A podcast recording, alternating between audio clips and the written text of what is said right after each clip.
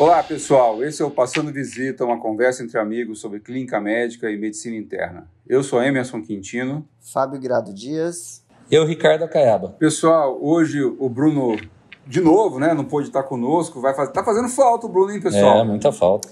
É, então tô, a, gente, a gente corre um risco muito sério de começar a perder audiência. é, rapaz. Dada, dada a ausência do Bruno. É, rapaz. Recentemente teve, inclusive, a entrevista da prova de residência médica aqui na FAMEP, Ricardo. E o Fábio e o Bruno fizeram o maior sucesso na entrevista online ah, lá, cara. estão famosos, né? Não, o, é. Fábio, o Fábio e o Bruno não, o Bruno. né? o, ai, ai. O, o, o, Bruninho foi, foi menção honrosa, né? Na, teve realmente uma das, das, pessoas que nos ouve, uma seguidora nossa, foi, a gente ficou muito feliz, viu?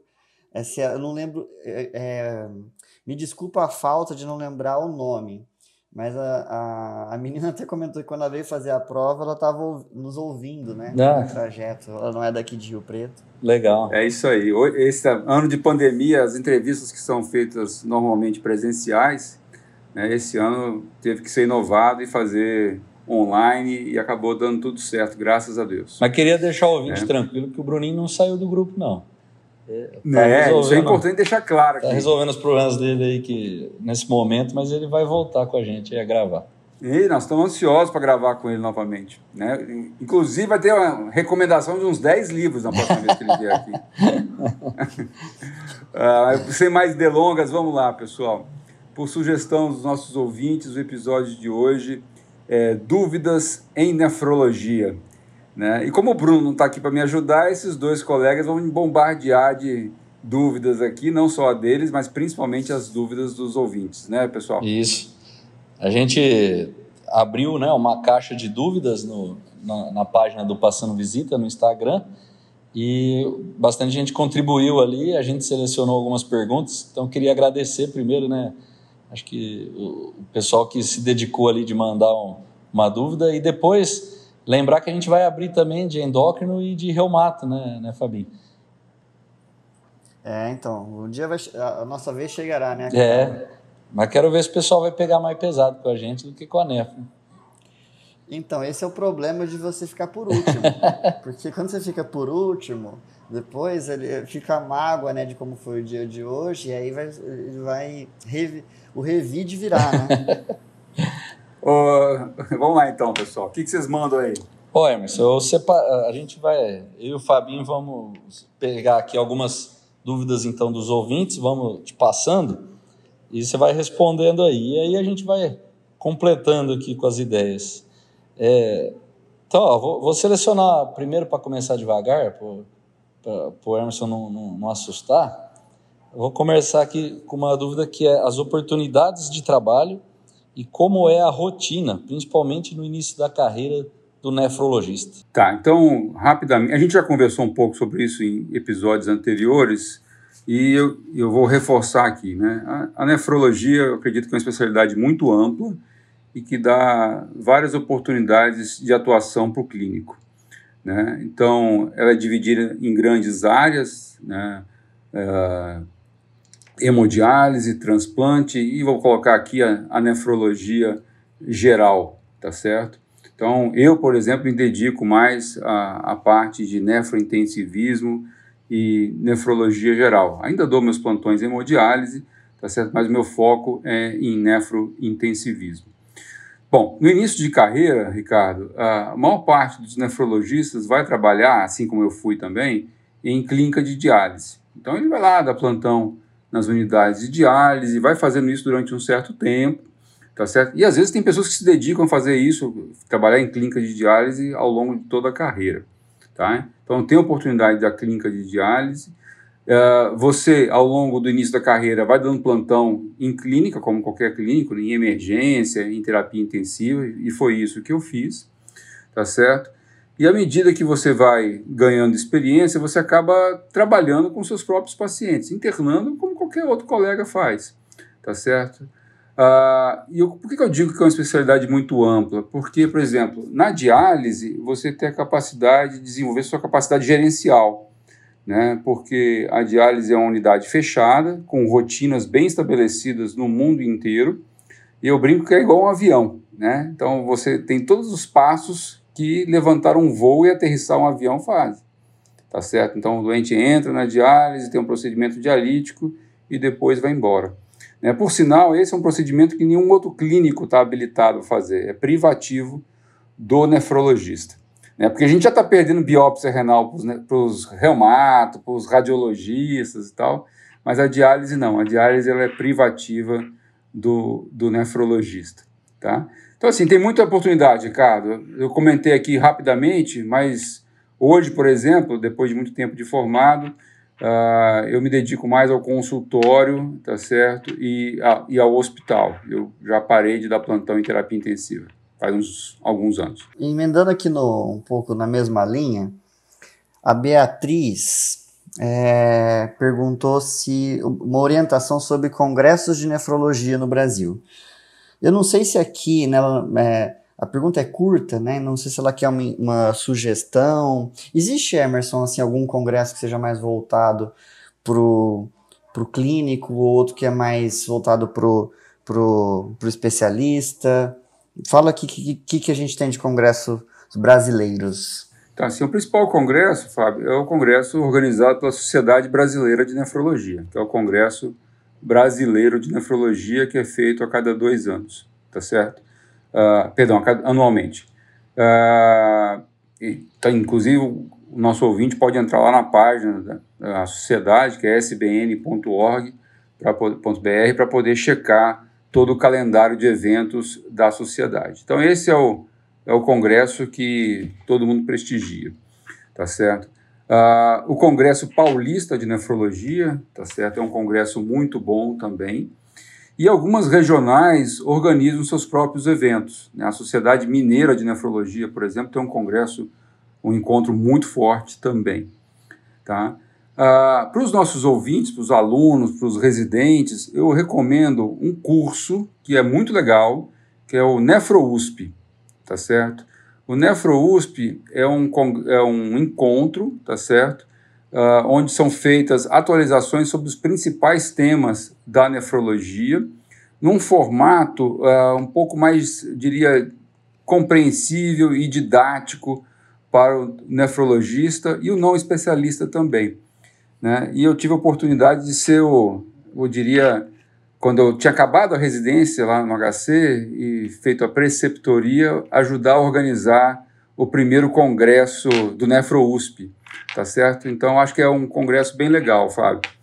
E com a pandemia, né, vários congressos têm agora a oportunidade online, né?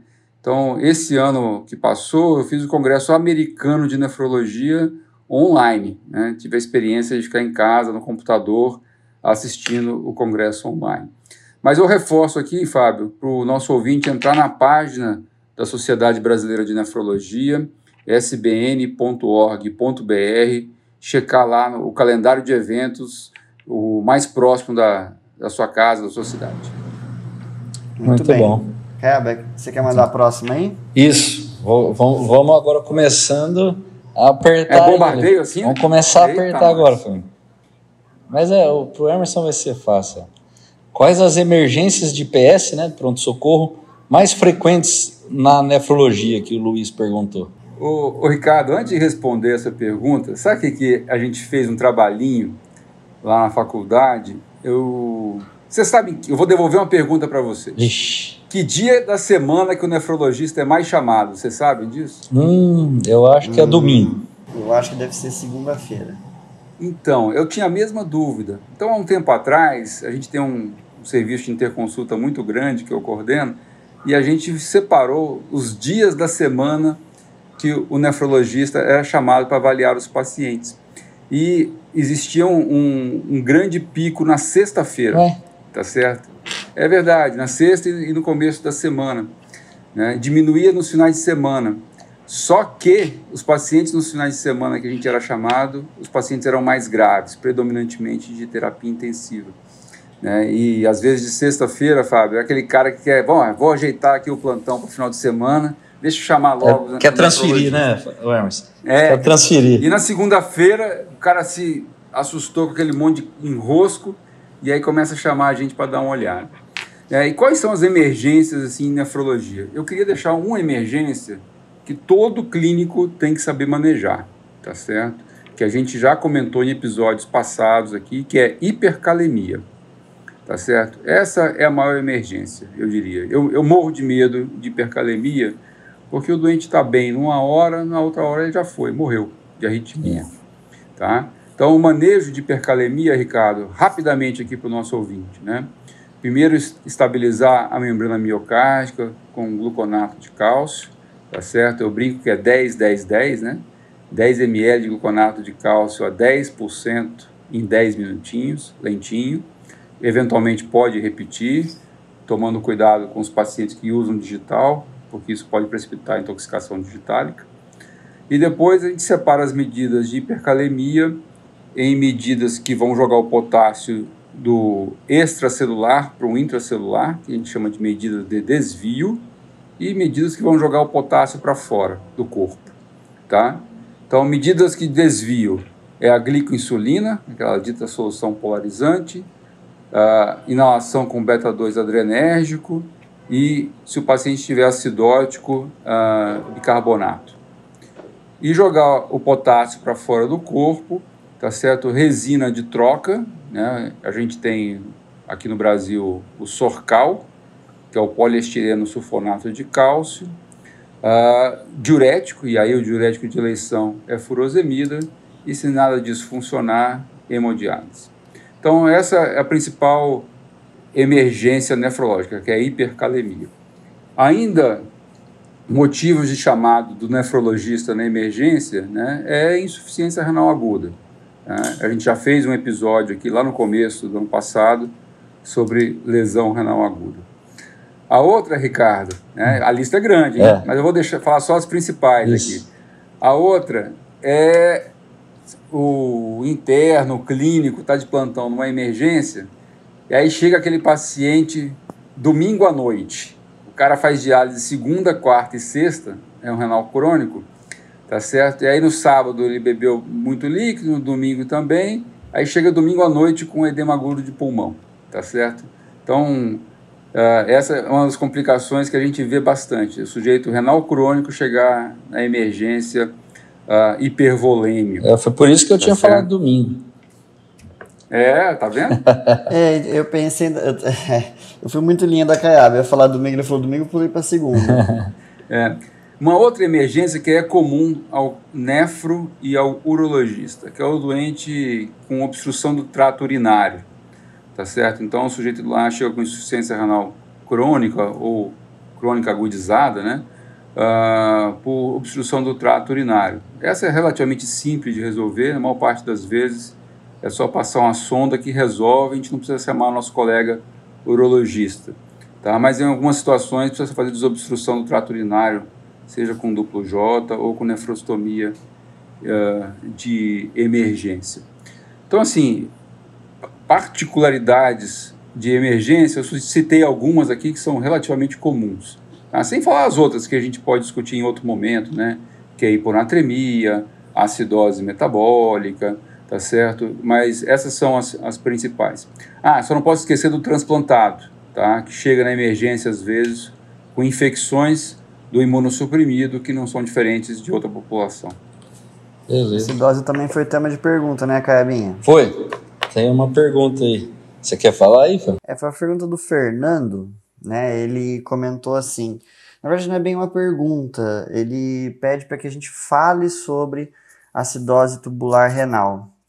É, o Acaiaba estava vendo aqui, teve, nós, tivemos, nós fizemos um episódio só sobre esse tema, né, Acaiaba? Isso. Na, foi na, num formato de, com dois casos clínicos, se eu não me engano. Isso. Qual foi o número do episódio, Acaiaba? É o episódio 26 que a gente publicou aí em outubro do ano passado. 26, né? Aqui, o nome, só, só para o pessoal achar lá, Fabinho, que não está como acidose tubular renal. Está como acidose metabólica com anion gap normal.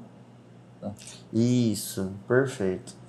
Esse Cara, tema... me safei dessa dúvida então, tá certo? Porque eu, eu reconheço aqui, Fábio e Ricardo, né, que é um dos meus calcanhares de Aquiles aqui, e o Fábio explica muito melhor do que eu, por sinal, acidose tubular. E vai empurrar, Fabinho, vai empurrar para você.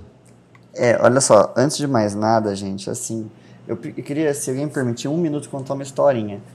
Não é o calcanhar de Aquiles do Emerson coisa nenhuma, a acidose. Ele sabe muito acidose, mas teve uma, a gente teve uma experiência muito legal uma vez, que o Emerson, para quem não conhece, né, então a nefro, ele conduz a, ele, ele é o chefe da interconsulta da nefrologia, e ele vai, ele vai muito com os residentes dele no andar onde a clínica passa visita. E uma vez, Acaiaba, eu estava discutindo acidose com os meninos, lá na salinha de prescrição, e ele entrou.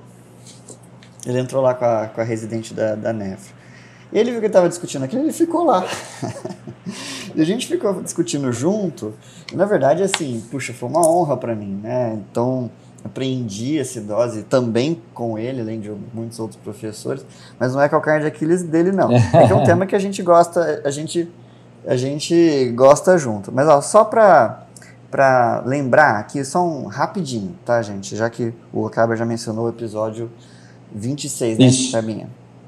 Olha só, a TR a gente divide né, de 1 a 4, mas só tem 3. né? Então você tem a TR tipo 1, tipo 2 e tipo 4. E se a gente for topografar no, no néfron, né, no túbulo renal, né, a tipo 1 ela é proximal, desculpa, né, ela é distal, tá?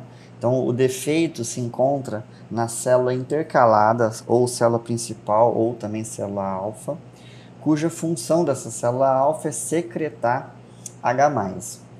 E ela o faz trocando com potássio, ou seja, ela reabsorve potássio tá?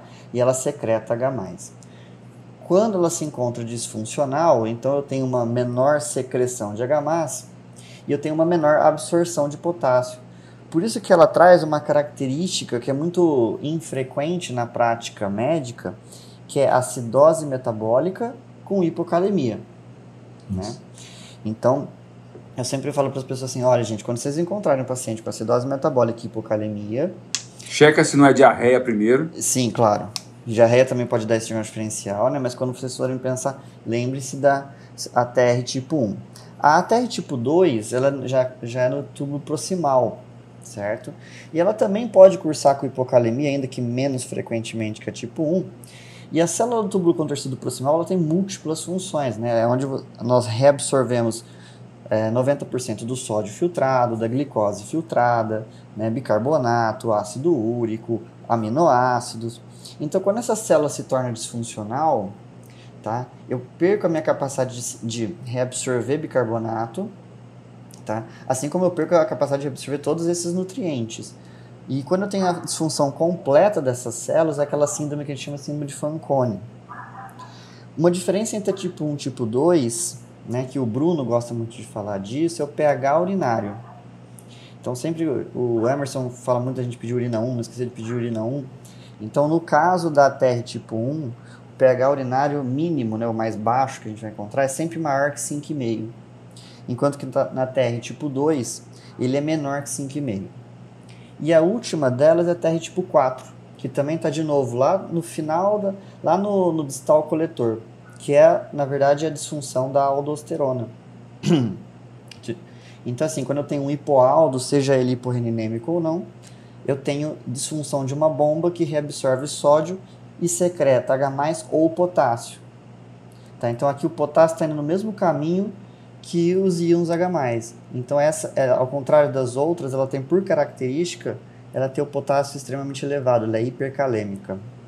Legal, Fábio. Tá vendo? Explica muito melhor do que eu esse assunto, viu, Ricardo? É, eu, eu já tenho que ficar pensando, peraí, secretar é jogar para urina.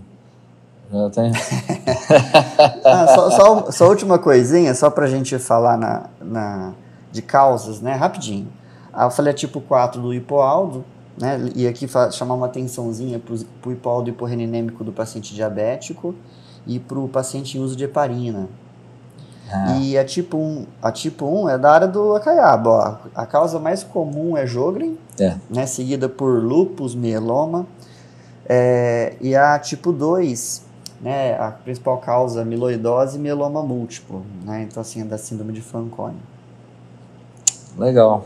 Então, só lembrando, quem quiser aprofundar um pouco mais nisso, a gente discutiu aí dois casos no episódio 26. Só voltar lá. Bom, vamos ver o que mais tem aqui. Ó, tem, tem uma, uma questão aqui que é. Acho que é, é acho que é Denis o nome que ele mandou, chama Além das glomerulopatias, a dosagem de complemento tem qual utilidade clínica? Eita, Aí, Caiaba, você fez a pergunta para você própria, essa aí? Não, cara, cara isso aqui era para o Nefro, poxa. eu, eu acho que assim, Ricardo, eu acho que gente, é uma pergunta. Ele, ele quase excluiu o Nefro, né, porque ele falou além das glomerulopatias. Aí... Pois é, já, já, já deu a pergunta para você, porque assim. Uh, eu vou falar uma, algumas situações, Ricardo, que a dosagem de complemento em nefrologia sejam interessantes, assim, né? Que uh, me vem à cabeça agora, não preparei nada para responder objetivamente isso daí. Certo. Né? Embolia de colesterol, por exemplo, a gente tem que dar uma checada para ver como é que está o complemento, que às vezes ele pode estar tá reduzido. Uh, a ausência de consumo de complemento, às vezes, é uma informação interessante. Importante. A presen é, o consumo de complemento ajuda, mas a ausência de consumo é uma situação interessante nesse tópico que ele colocou, das glomerulopatias.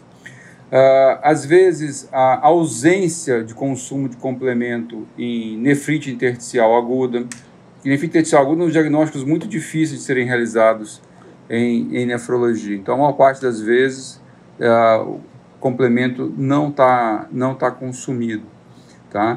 Mas eu vou deixar o Caiaba responder aqui, pessoal, essa dúvida, que o nosso ouvinte já me ajudou bem aqui. Ele me tirou, do, me tirou das, das cordas do, aqui do ringue, né? É. Jogou para a Caiaba a resposta. Mas antes da Caiaba, Caibinha, Diga. deixa eu voltar para o Emerson um pouquinho, porque ele, ele comentou um assunto legal, que às vezes os nossos ouvintes não, não, não, não sei se não são tão familiarizados, é ateroembolismo. O Emerson adora falar disso em visitas. Explica pra gente, Emerson, que paciente que a gente tem que pensar nessa situação. Então, Fábio, a ateroembolismo é uma situação onde, literalmente, a placa de colesterol se quebra, tá certo? E joga múltiplos êmbolos pequenininhos para circulação distal, tá? Então, é um evento uh, raro, mas acontece após procedimentos intravasculares. Então, o sujeito vai fazer um cateterismo cardíaco, tá certo? Principalmente por via femoral, o catéter sobe e quando ele sobe, ele esbarra lá na horta, numa placa de colesterol, se quebra e joga êmbolo para tudo quanto é lado. Então, vai êmbolo para o rim, para o intestino, para a pele, tá certo? Então, faz aquela famosa síndrome do dedo azul lá, né? Então, fica mais roxeado lá o dedo e o sujeito ah, pensa que é, que é insuficiência arterial periférica, na realidade é mesmo, mas provocada por uma embolia de colesterol. Se por acaso, em relação à insuficiência renal da embolia de colesterol, né, ela faz diagnóstico diferencial com um contraste, por exemplo, tá certo? Porque enquanto a nefropatia por contraste aguda, ela se manifesta em geral depois de 48 horas, 72 horas, por elevação de creatinina, a embolia de colesterol, geralmente ela começa a se manifestar tardiamente a o evento, procedimento vascular. Ela pode acontecer sim, depois, imediatamente após, mas o mais clássico é depois de alguns dias ou semanas, eventualmente. E o achado laboratorial que às vezes nos ajuda é a presença de eosinofilia. Né? Então, no evento agudo, a presença de eosinofilia fala a favor da possibilidade de embolia de colesterol. Diagnóstico de certeza é feito através de biópsia, Fábio. Né? Se tiver lesão na pele, é mais fácil fazer biópsia da pele do que fazer biópsia renal. E que o, o patologista vai encontrar é a imagem negativa, vamos dizer assim, no vaso da presença do, do cristal de colesterol. Por que, que a imagem negativa? porque na preparação da lâmina, tá certo? O, o, os álcoois, né, que preparam a, a, a, lâmina, ela dissolve o cristal de colesterol e fica aquele spike que é a presença, a ausência da presença do, do, do cristal de colesterol, tá? Isso aí, ô Fabinho, o Emerson, eu lembro que ele levou um caso na reunião clínica que tem na, da, clínica médica aqui da faculdade, numa quinta de manhã, e eu era residente de, de reumato, é, fui lá assistir. E falei, é, é, é o diagnóstico diferencial de vasculite, porque esses êmbolos não vão para todos os, os, vasos pequenininhos, né, os capilares, vão fazendo várias isquemias, então pode dar lesão de pele isquêmica, né, que é igual o dedo azul que ele falou, né, então você pode ter é, áreas de necrose pequena, pode ter alteração do sistema nervoso central, né, miocárdio, além do, do próprio rim aí. Mas, é, então, faz um diagnóstico diferencial de vasculite sistêmica. Mas pensando nisso, eu fiquei lá, poxa, mas esse negócio aqui não tem nada com isso e tal. Fiquei lá. Quando eu fui fazer a prova de título de reumatologia, na, na parte prática, na prova prática, que é a segunda fase, me mostraram uma imagem de retina. Falaram assim, o que, que é isso aqui e tal? E era um caso de. Aí né, contou o caso, era um caso de embolia por colesterol. E eu acertei porque eu tinha assistido a reunião clínica que o Emerson fez lá. Poxa. É, rapaz. Não, é? isso é uma dica até, Ricardo, que é para os residentes e para os alunos, né? Frequentarem as reuniões clínicas das suas instituições. Tá certo? Ah, porque não dá tempo, não sei o quê, estou muito ocupado. É a melhor coisa que tem. Reunião clínica de caso, vai lá apresentar, vai lá escutar, tá é. tá certo? Levanta a mão, pergunta, porque aí você aprende. Exato. Não, e, e aqui só, né, então, reforçar diagnóstico diferencial das síndromes eosinofílicas certo? É. Pouca gente Isso. lembra da, do ateroembolismo. Muito bem, vai Bom, lá, Caiado. É, vou... Foge do complemento Complemento, não. Ricardo, me ajuda aí. Vou vai. complementar, então. não, o complemento, pessoal, só lembrando, por que, que qual a relação do complemento com a glomerulopatia, né? E no caso que foi o que ele citou aqui, que ele já conhecia, né, pelo jeito. É porque quando você tem um, a formação do complexo de ataque à membrana, ou seja, você reconhece um patógeno, né, um invasor, uma bactéria. É, o anticorpo é, gruda nessa bactéria ou ela tem já alguns antígenos que a gente já nasce né, na imunidade inata é, próprio para que o complemento grude nesses antígenos, né? Que aí é a, é a, tal evolução da espécie, né? A gente já herdou isso desde que nasceu. E aí você, quando você gruda o anticorpo e o complemento gruda na porção FC do anticorpo, é, desencadeia ali a ativação da cascata de complemento.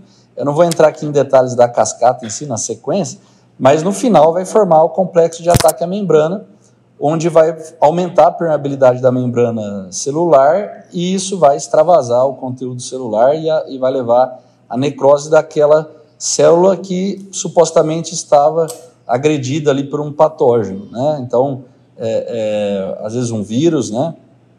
É, então, ou uma, ou uma bactéria mesmo com, com uma parte intracelular. Né? Então, essa é a importância do complemento na defesa do organismo. Então, a, a, quando a gente tem uma ativação errada do sistema do complemento, né, por exemplo, uma doença autoimune, é, você forma todo esse complexo, que é uma cadeia proteica grande, e isso pode se depositar na parede dos pequenos vasos. Então, vai lá para o capilar, né, no glomérulo, por exemplo, né? e é onde vai causar glomerulopatia, assim, de, de uma maneira bem é, é, superficial, assim, né? Estou explicando, dizer, né? né? Bem rapidinho. Então, por isso que está associado consumo de complemento com glomerulopatia, por exemplo, em doença autoimune. E a mesma coisa pode acontecer em outros órgãos. Esse depósito é, é, do, desse complexo pode acontecer nos capilares, lá, lá no miocárdio, pode acontecer no, no, no intestino, na pele. Né? Então, a gente já tem alguns casos de crioglobulinemia, por exemplo, com lesão de pele, com consumo de complemento. Né? É, então, todas essas doenças autoimunes que têm o fenômeno antígeno-anticorpo podem levar à ativação de complemento, consumo de complemento. Então, serve para outras doenças também. Ô, Ricardo, dá uma explicada aí rapidinho também que o complemento ele tem a via clássica e a via alternativa, né, Ricardo? E qual que é o fração do complemento que avalia cada um? Então, Emerson, assim, a diferença é que na via clássica é a via que você tem desde o início a cascata do complemento, né? Que didaticamente é a mais é, é, bonitinha, assim, né? Então, começa na ativação é, do, da ligação, né? Do antígeno anticorpo, ativando o C1, que vai clivar C2 e C4, e depois vai ativar o C3 e aí continua. A, a via alternativa, ela já vai direto ativar o C3, tá? então já começa numa fase aí mais para frente da ativação do complemento, já clivando o C3. Então, é, que aí é, é ativação direta do antígeno, né, do, do patógeno aí, idealmente, né? E poderia falar, resumir assim para o nosso ouvinte, Ricardo, que a via alternativa, geralmente o C3 está consumido e na via clássica, geralmente é o C4 que está consumido, predominantemente, né? É, você acaba consumindo os dois na via clássica, né? Isso. Então, o C4 não vai estar consumido na via alternativa, né? E, e aí é. tem uma proporção que às vezes pode estar mais consumido do que o C3. Agora, é, é importante lembrar é, que o, o, a falta de complemento, né, a deficiência de complemento, às vezes congênita, por exemplo, aumenta o risco de doença autoimune. Né? Isso, isso eu não sei não, Ricardo. Isso aumenta, por exemplo, deficiência de C2 aumenta o risco de lupus. Né? Então, isso é interessante porque você fala, mas o complemento não é, é, é uma consequência da doença autoimune? Mas, na verdade, o complemento, ele, eu, assisti uma aula de um americano, que é reumatologista pediátrico no congresso, sobre, sobre sistema imune, assim, né? E ele falou, o complemento é, é como se fosse o, o lixeiro né, do, do, do organismo. Então ele sai se ligando a pedaços de células, a, a antígenos diferentes, células mal formadas, que não deveriam estar ali. E aí ele vai reconhecendo e desencadeia a cascata para o sistema imune ir recolhendo esse lixo. Né? Então, quando você tem deficiência de complemento, você facilita que esse lixo fica dentro do organismo e estimule depois o sistema imune. Né? Então, é, é, a falta do complemento aumenta o risco de doença autoimune também em alguns casos. Então é. Eita, nós, é o negócio aqui está pesado hoje, hein, Fábio? Falando em, em, em, imunocomplexos, que é muito próximo aí do que você está discutindo, Caiado, a pergunta da Milena foi a seguinte: Qual a conduta na glomerulonefrite pós-streptocócica? E no caso de impetigo, qual o melhor exame? Foi assim que ela perguntou, Emerson, o que você fala? É, assim, glomerulonefrite, eu vou dizer pós-infecciosa, né? A maior, maior representante aí é a pós-streptocócica. Né? Acabou virando uma, uma doença, Fábio, né? uma entidade aí, quem vê mais são os pediatras. Tá certo? Eu já vi muita glomerulonefrite pós-streptocócica, eventualmente a gente vê isso aí, tá certo? Mas é uma doença mais de pediatra. Bom, rapidamente para o nosso ouvinte, o sujeito tem uma infecção de pele, né, ou uma infecção, ah, uma faringite bacteriana, streptocócica, em média, aí, depois de uns 10 a 15 dias, apresenta um quadro de síndrome nefrítica, né, hematúria, hipertensão e edema, que às vezes é o que a mãe leva a criança para emergência, ou, ou adulto jovem, todo inchado lá, e é o que chama atenção, e às vezes com hematúria macro também, tá? O, o tratamento, Fábio, uh, antes do tratamento, né, uh, esses, o, a história é muito marcante e os exames laboratoriais muitas vezes não tem absolutamente muita coisa alterada, né, a não ser a urina 1, realmente com hematúria, pode ter uma proteinúria discreta, não costuma evoluir com proteinúria mais importante, eventualmente em faixa nefrótica, isso é raro. Né? Pode ter insuficiência renal, tá? Uh, e aí, o antistreptolizina O, o ASLO, vai estar tá aumentado. Esse é o exame mais simples daí da rotina, tá certo? Que mostra o contato anterior com, com a bactéria, tá? E o manejo é de suporte, Fábio, tá? Uh, a gente estava falando do complemento, né? O complemento C3 é consumido mais importantemente aí na, na glomerulonefrite pós-streptocócica tá? que costuma normalizar depois de, até em dois meses após o evento. E a falta de normalização, Acaiaba, isso é um negócio que deixa a gente com a orelha em pé aí no diagnóstico diferencial, eventualmente com lupus, tá certo? Ou com uma outra doença nefrológica, que é a glomerulonefrite membrana proliferativa, né? Essa ausência de normalização do complemento. Tá? O paciente pode permanecer com hematúria micro aí durante alguns meses até.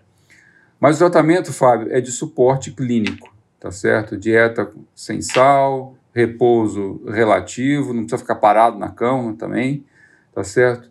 Uh, diurético, para poder tratar o edema, antihipertensivo, não há um, um de escolha em especial nessa situação, precisa controlar a pressão, tá certo? E não precisa dar corticoide, tá? Raríssimos casos evoluem glomerulonefrite rapidamente progressiva associado a glomerulonefrite pós-infecciosa. E aí o diagnóstico é com biópsia e aí a imunossupressão vai ser necessária, mas em geral não é necessário, é uma doença autolimitada, Fábio. É que eu queria só comentar do ASO antes de mudar o, o foco. Fala, Ricardo. É, é porque aí. eu fico preocupado assim, que como a pergunta foi no caso do impetinho, qual o melhor exame? É, o, e a gente vê bastante, por causa de febre reumática, o pedido de ASO ali, vem no, no kit de eh, investigação reumatológica, o ASO. É, então, só queria deixar claro que o ASO é para evidenciar se o paciente pode ter se exposto ao streptococcus do grupo A de Lansman. Então, ele, ele não Isso, faz o diagnóstico da nefrite. Né? Você tem o diagnóstico clínico da glomerulonefrite e você quer investigar a causa. E aí você fazendo o, o ASO te sugere uma causa pós-infecciosa assim. Mas veja bem que você sair colhendo ASO na rua, vai ter um monte de gente que teve contato com streptococcus, que é comum, e vai estar com o ASO aumentado. Né? Então, a gente é, é um diagnóstico presuntivo ali, mas não, não é definitivo. Então, não adianta sair fazendo ASO em todo mundo achando que vai teve aumentado já é, né? Tem que fazer o raciocínio clínico aí e interpretar o resultado. Né? É, não, o que eu estava falando, só que é bem que o Daniel pergunta o que o Emerson começou já a responder. Eu imaginei que você ia emendar essa pergunta, por isso que eu já. Porque é. Tem tudo a ver. Você ter, ter feito comentário antes. O Daniel perguntou assim, Emerson, como manejar uma glomerulonefrite rapidamente progressiva? Cara, ô Fábio, acho que tá, isso aí a gente podia fazer um episódio em separado para isso, porque tanto eu como o Ricardo e você próprio já lidou com esse tipo de situação. Né? Ah, é complicado. Primeira coisa, Fábio, glomerulonefrite rapidamente progressiva é uma, uma síndrome né, nefrológica, né? Tá? que engloba várias doenças. Né? Doenças glomerulares, eu diria que o lúpus é uma delas, tá certo? É, doenças vasculares, as vasculites podem estar associadas sindromicamente à glomerulonefrite rapidamente progressiva. O que as caracteriza, em geral, Fábio, é a formação do crescente. Né? Então, o capilar glomerular se rompe e rapidamente aqui, né? É, caem substâncias que não deviam estar na cápsula ali, não. No espaço de Bauman, a célula parietal ela, da cápsula de Bauman, essa diferencia, começa a produzir é, substâncias é, que vão formar um fibroblasto, no final de contas, vai formar fibrose, e aquele crescente vai englobar aquele glomérulo e vai perder aquela unidade filtrante. Né? Quando isso tem mais que uma certa quantidade de crescentes, acaba perdendo função renal. Tá? Então, assim, o tratamento da glomerulonefrite rapidamente progressivo vai depender da causa. E aí vai ser imunossupressão, Fábio. Tá? Eu não quero me estender muito aqui, né? mas vai envolver corticoide, ciclofosfamida, eventualmente, tá certo? Dependendo da situação, rituximab, outros imunossupressores que o Ricardo tem muita experiência em atuar na reumatologia, tá? Então, assim, a, a, o tratamento vai depender da causa, né, Ricardo? É, e eu vou te dizer que a gente chama o nefro desesperado, porque o paciente começa a perder função rápida, né, e, e a gente começa a ficar é, é, preocupado. Eu lembro de um caso de uma jovem com lupus, é, quando eu era residente. Foi a primeira que a gente fez rituximab aqui no serviço, Hermes. E ela, a gente pulsando com corticoide, ciclofosfamida, e ela foi para diálise, com 20 e poucos anos. Aí eu... Pois é, Ricardo, essa semana, por sinal, assim, só para emendar rapidamente um comentarinho, a gente teve um caso uh, lá na enfermaria, não foi eu que conduzi, né? A gente fez o diagnóstico na interconsulta, acabou indo para a enfermaria. Uh, uma sequência de glomerulonefrites rapidamente progressiva, Ricardo. Não é Covid, uh, não? Não, esse caso não era Covid. A gente até teve em conjunto um caso aí que a gente ficou suspeitando que pudesse ser, né? Mas não era. Uh, teve um, um, uma suspeita de Churg-Strauss. Olha. Tá certo? Teve uma suspeita de doença antimembrana basal, que foi, acabou, acabou sendo confirmada, essa doença antimembrana basal. E se evoluindo com glomerulonefrite rapidamente progressivo. Enfim, Fábio, o, o tratamento específico vai depender da etiologia, da suspeita e inclusive envolve até plasmaférese, se for o caso. Teve um episódio de síndrome pulmão-rim que eu trouxe um caso de, de vasculite com, com evolução assim rapidamente progressiva da glomerulonefrite, né? De, então o pessoal também pode procurar aí nos episódios passados. É, então é, é, o que o Hermes falou, né? Suporte clínico e, e tratar a causa, né? É, já emendando aqui outra pergunta para vocês, que eu não sei se o Cabinha perguntou aqui de Covid. Também houve uma pergunta nesse sentido, Emerson, do Juno. Ele coloca assim: comentem sobre indicação de diálise em pacientes com Covid. Ou acho que melhor talvez seria aqui: qual que é a tua experiência né, de injúria renal em pacientes com Covid? Fábio, é, é, infelizmente ela é grande, é extensa. A experiência aqui do serviço uh, com injúria renal aguda em Covid. Né? Por que, que eu falo infelizmente? Porque muita gente é acometida com injúria renal aguda por Covid. Os dados da gente batem com o da literatura, cerca de 30% dos pacientes com Covid, eles têm injúria renal aguda.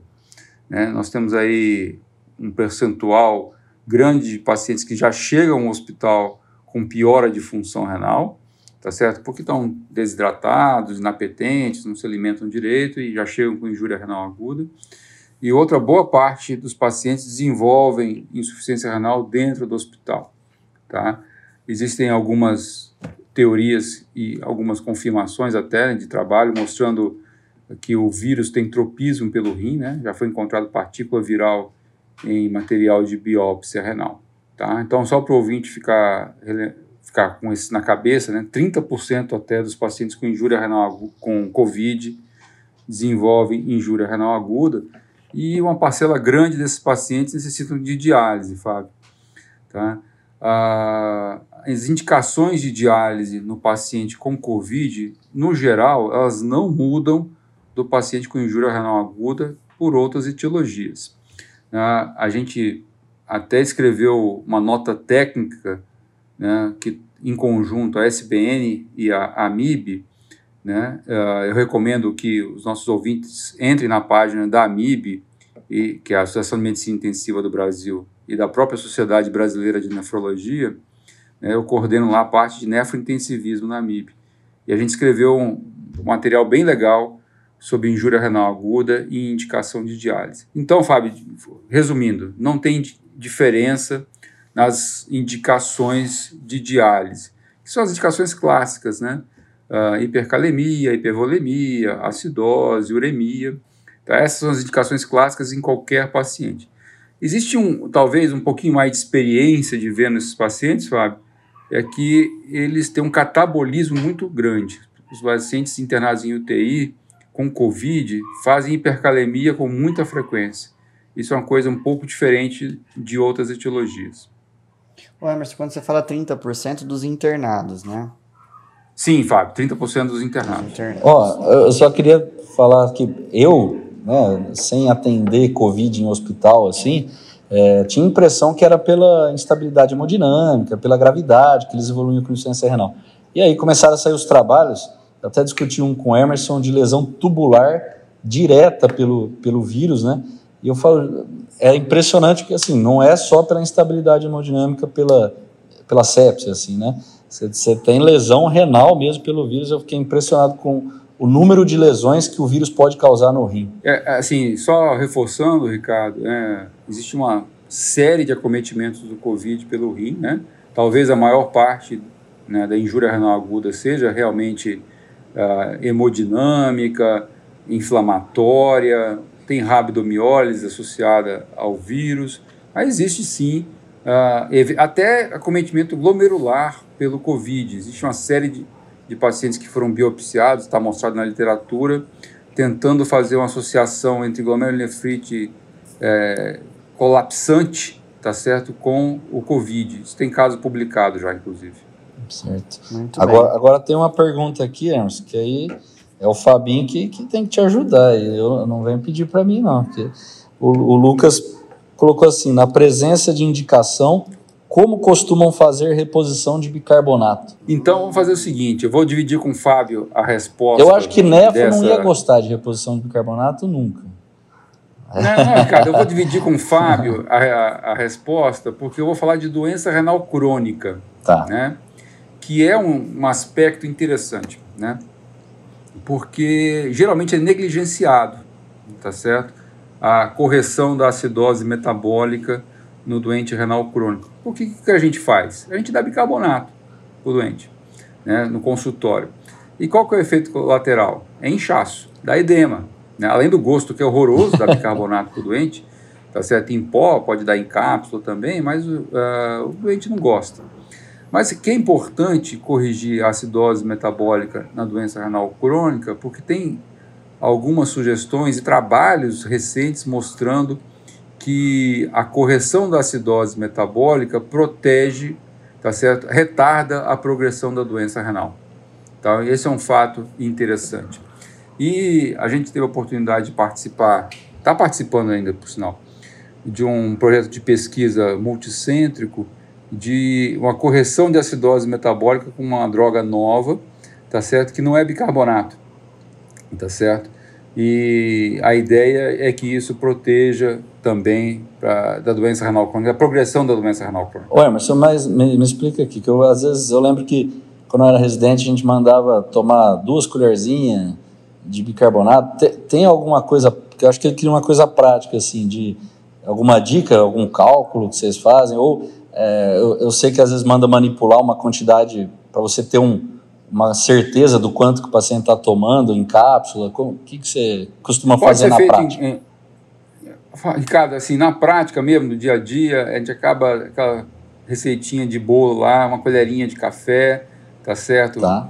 É, duas vezes ao dia. E aí vamos ver como é que fica a correção do bicarbonato. Existem fórmulas, tá certo, Ricardo?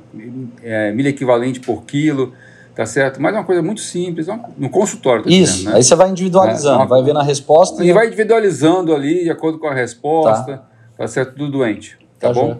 Agora, em doença renal aguda, uh, Ricardo, aí o negócio é um pouco complicado, tá certo? Porque a gente vai bater de frente, às vezes, com o intensivista, com o clínico que está na emergência, porque a gente, às vezes, tem uma visão um pouco diferente de correção de acidose metabólica. O nefrologista costuma dar mais bicarbonato do que os outros, viu, Ricardo? Ah, é? É, é, ih, rapaz, nem fala, tá certo? A gente costuma dar mais bicarbonato, tá?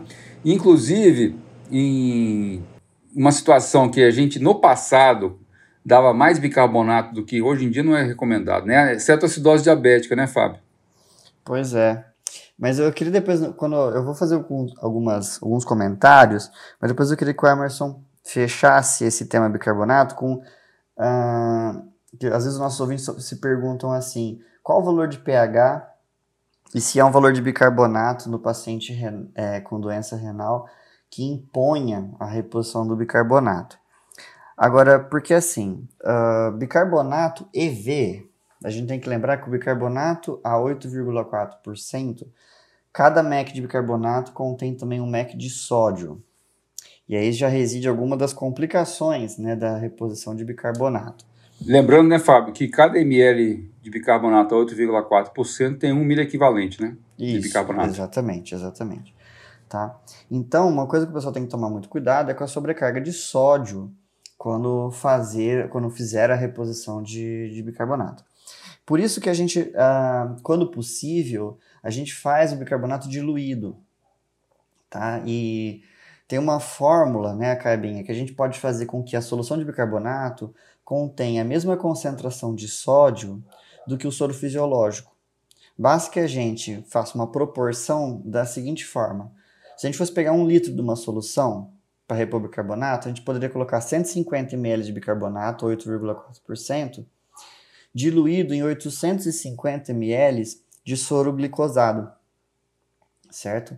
Então, 150 por 850, teríamos um litro de uma solução com 150, 150 mEq de sódio, né?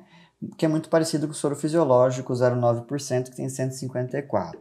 O único inconveniente, Fábio, que eu vejo desse tipo de, de solução é que muitos pacientes com acidose metabólica têm insuficiência renal juntos junto. O volume, né? E, e é, e pode estar uh, oligúrico. É, a questão é o volume, né? É, é, tá certo? É claro, né, gente, que a gente não faz esse um litro, né? Então a gente só, só mais ou menos a, a proporção né, de bicarbonato E é dependendo da capacidade cardiovascular do, do paciente, ou mesmo, né, da, se ele é um paciente com doença renal e ele é anúrico, você pode tentar fazê-la mais concentrada, tá? Mas não havendo contraindicação, essa é uma, uma, uma possibilidade, principalmente quando for outras acidoses que não por causa de doença renal.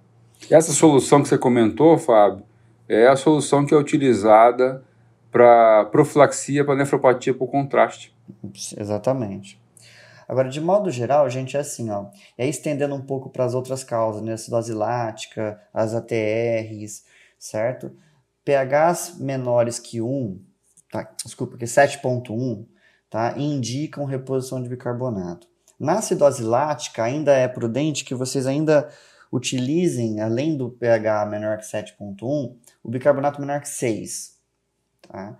Porque na acidose lática é um tema muito polêmico, a gente poderia fazer depois um episódio só disso, porque quando você repõe bicarbonato rapidamente, lembrar que o paciente está mal perfundido, esse, esse, esse bicarbonato vai rapidamente reagir com H+, produzindo CO2. E o CO2 tem uma capacidade de difusão muito maior que a do próprio bicarbonato. Então você acaba piorando a acidose tissular ou, e mesmo a acidose do sistema nervoso central, porque a passagem do PCO2 é muito mais rápida pela barreira hematoencefálica e o bicarbonato já não faz. Então, às vezes, você pode ter né, uma piora da, da disfunção celular no paciente com acidose lática por fator hemodinâmico. Lembrar também que no paciente séptico, quando você corrige uh, o pH com bicarbonato, você acaba aumentando a ligação do cálcio às proteínas do plasma e diminuindo a forma ionizada. Então você tem menor biodisponibilidade de cálcio para o músculo cardíaco, principalmente.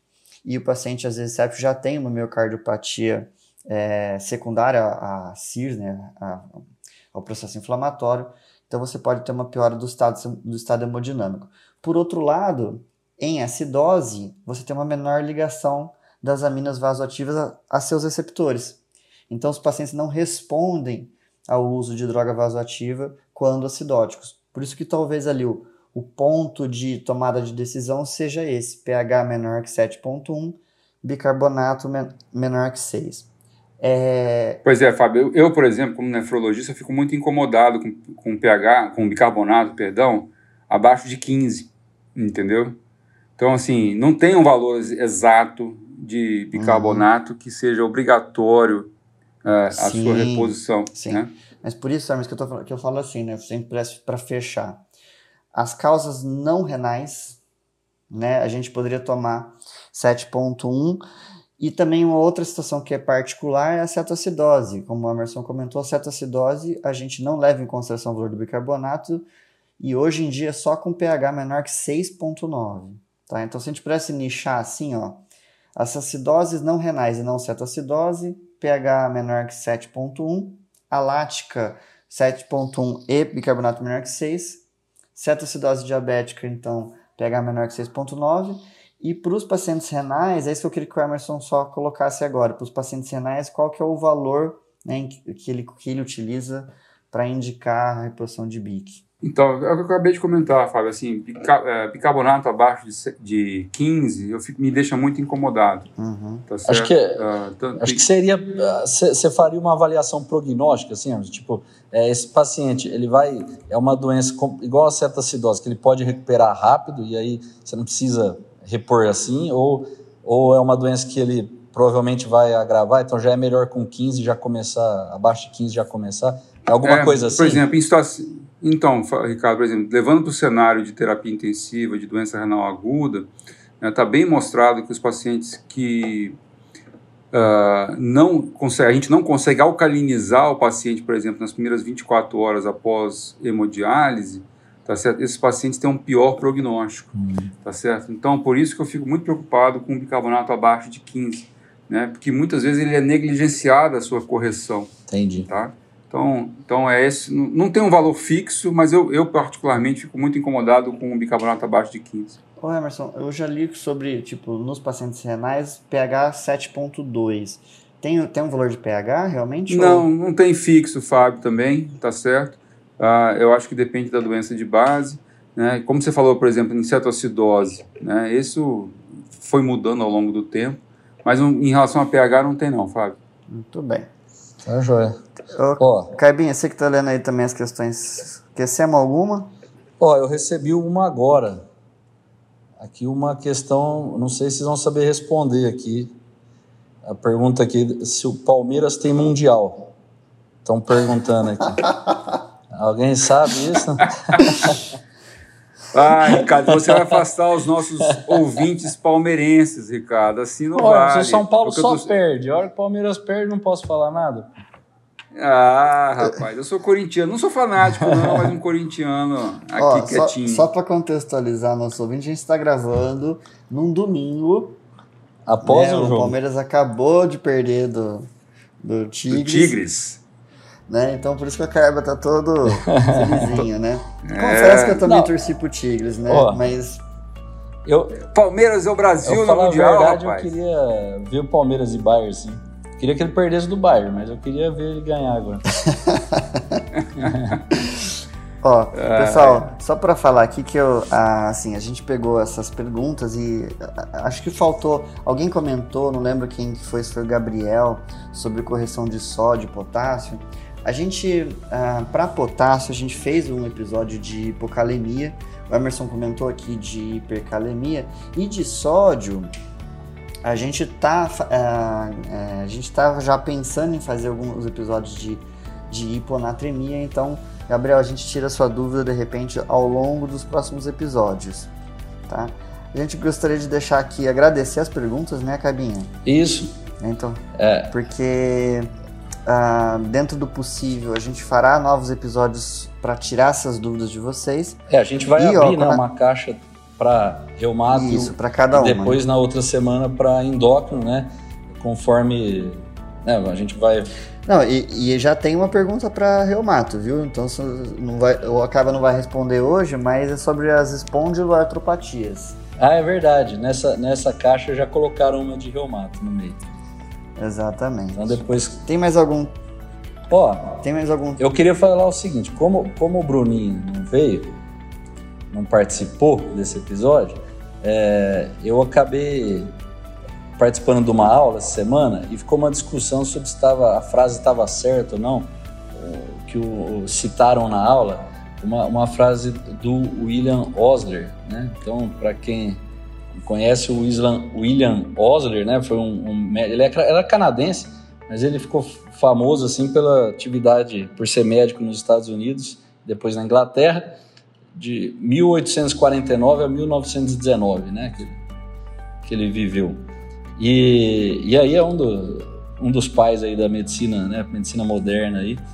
Então acho que todo mundo já, já ouviu falar. E eu vou falar a frase que, que ficou em dúvida só pra, pelo contexto que é que eu acho que é bem atual, por isso que falaram na aula, que é a medicina é uma ciência de incerteza e uma arte de probabilidade. Mas o que eu queria trazer mesmo, que aí procurando essa frase, é, eu achei uma frase que, que cabe bem aqui para o nosso, nosso podcast, que é a medicina é aprendida à beira do leito e não nos anfiteatros. Né? Então, isso é lógico pode ser discutido, como o Hermes falou, né? A parte teórica também é importante, participar das sessões. Mas como o nosso podcast aqui é o Passando Visita, né? Eu acho que é, essa parte, essa prática de beira do leito, assim, é, é, muito importante, né? Eu queria ouvir essa frase e lembrei do podcast. Eu vou, eu vou falar, já que o Bruninho não está trazendo nada de filosófico aqui pra gente, é, agora não sentiremos falta do Bruninho depois dessa, viu, Cadinho? É nada. Ai, ai. Tem as pessoas. E, antes, e antes, que a gente, antes que a gente ache, alguém ache que o Bruninho não tá participando que tá triste com o Palmeiras, o Bruninho é flamenguista, hein? Ah, então tá jóia. Pessoal, eu também quero agradecer as perguntas, tá certo? Agradecer ao Fábio e Ricardo por dividir a resposta comigo. E isso só mostra que a nefrologia é uma especialidade clínica muito ampla, né? Que ela está presente em todas as especialidades, né, Ricardo, Fábio, na endócrino, na reumato, tá? Então, ela dá a oportunidade de trabalho, como eu disse no início, em várias áreas da medicina. Beleza? E agradeço de novo, um grande abraço e esse foi o Passando Visita, uma conversa entre amigos sobre clínica médica e medicina interna. Um abraço e até o próximo episódio.